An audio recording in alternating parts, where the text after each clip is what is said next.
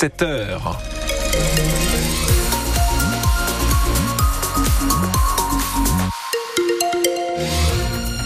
Nous partons sur les routes de la région. Que se passe-t-il? Eh bien, des premiers bouchons sont apparus sur la 25 en direction de la métropole lilloise depuis euh, eh bien Stenwerk jusqu'à Anglo. Là, les premiers coups de frein entre Courrières et Avelin, et puis sur la 23 entre Orchy et Templeuve en Pével. Voilà, ce sont les bouchons habituels.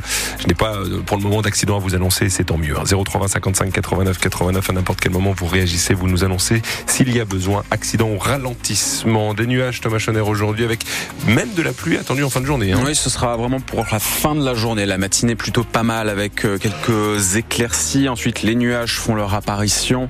Et puis l'arrivée de la pluie, effectivement, vers sur la côte, puis sur le reste de la région, avec des températures qui seront comprises pour les maximales entre 9 et 11 degrés. Mais dans l'actualité de ce mercredi, que reste-t-il de la majorité après l'adoption du projet de loi immigration? Le texte a été adopté hier soir dans une ambiance de psychodrame, puisque si une majorité de députés Renaissance ont voté pour qu'il soit adopté. Marine Le Pen y voit une victoire idéologique de son parti, le Rassemblement national. Pierre-Henri Dumont chez les LR dans le Pas-de-Calais se félicite lui de l'adoption du texte le plus ferme en matière d'immigration depuis 30 ans.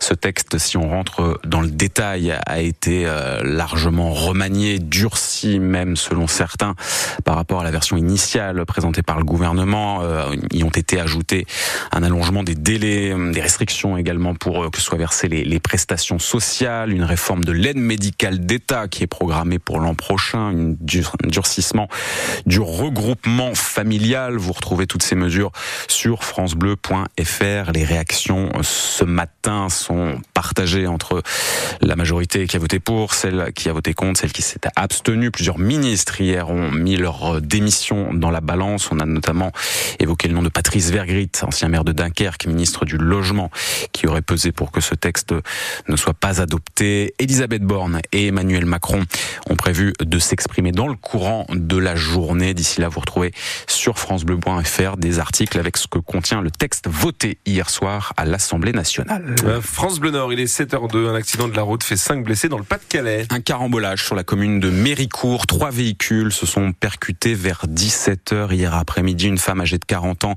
a été emmenée dans un état grave entre la vie et la mort au CHU de Lille. Les quatre autres blessés sont plus légèrement touchés. Sur la commune de Laventie, nous sommes à l'ouest de Lille, un incendie cette nuit vers 3 heures dans un hangar agricole, euh, hangar qui abritait une quarantaine de bovins. Deux veaux sont morts malgré l'intervention des pompiers pour éteindre les flammes. C'est une première depuis le début des accusations visant l'ancien présentateur du JTTF1, Patrick Poivre d'Arvor, Poivre d'Arvor, est désormais mis en examen pour viol. Les faits qui correspondent à cette procédure ont été dénoncés par l'autrice Florence Porcel, fait qui remonte à 2009.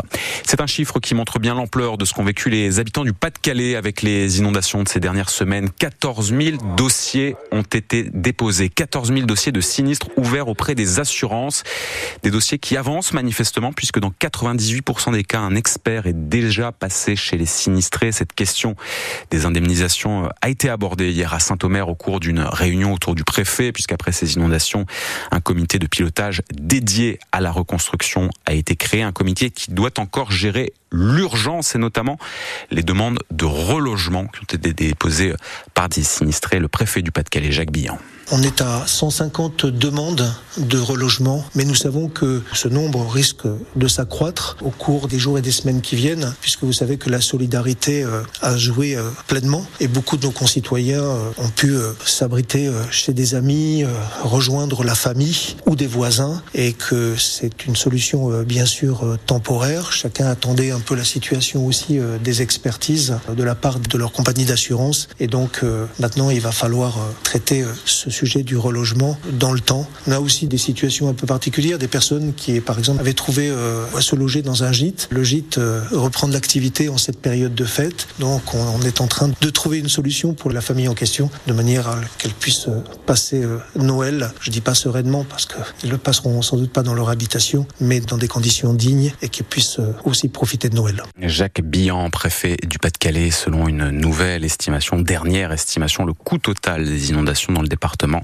dépasse désormais le demi-milliard d'euros. Dans le nord, où les inondations ont là aussi touché des communes des Flandres ou du Dunkerquois, le département a annoncé à son tour hier la prise en charge des franchises d'assurance pour les particuliers, mesure qui a déjà été prise dans le Pas-de-Calais. Une aide de 380 euros est prévue. Et un petit peu de sport avec du football, Dunkerque et Valenciennes qui termine l'année dans le rouge. Nos deux clubs nordistes ont tous les deux perdu leur match hier soir lors de la dernière journée de Ligue 2 avant la trêve. Dunkerque a été battu 2-0 par Bordeaux à Ajaccio.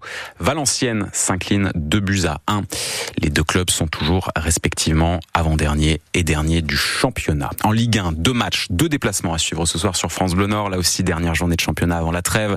Le Racing Club de Lens joue face à l'OGC Nice. Lille est à Strasbourg. Le LOSC qui est quatrième au classement. Si on en reste là, mine de rien, en faisant un peu de, de football fiction, eh bien, Lille est en position de prétendant pour la Ligue des Champions, ah, puisque bah le quatrième de Ligue 1 joue les barrages de C1. Alors, est-ce qu'on y pense ou pas chez les Dogs? L'entraîneur lillois Paulo Fonseca ne va pas jusque-là. Je suis très réaliste. Je ne veux pas crier les attentes. Je sais que nous avons maintenant 8, 9 équipes qui, à la fin, pour arriver à les 4, 5 premières euh, places. Je crois beaucoup en ma équipe, mais je dois être plus, plus réaliste. Je ne sais pas qu'est-ce que ça va passer. Je pense qu'on a fait cette première part de, de la saison très bien, mais je, je crois que nous, nous, nous, pouvons faire de magnifiques choses cette année. La 17e journée de Ligue 1 ce soir. Strasbourg, Lille et Nice lancent deux matchs à suivre euh, donc euh, avec le multiplex de France Bleu Nord, parce qu'on aura les deux matchs en simultané. Rendez-vous à 20h pour les avant-matchs.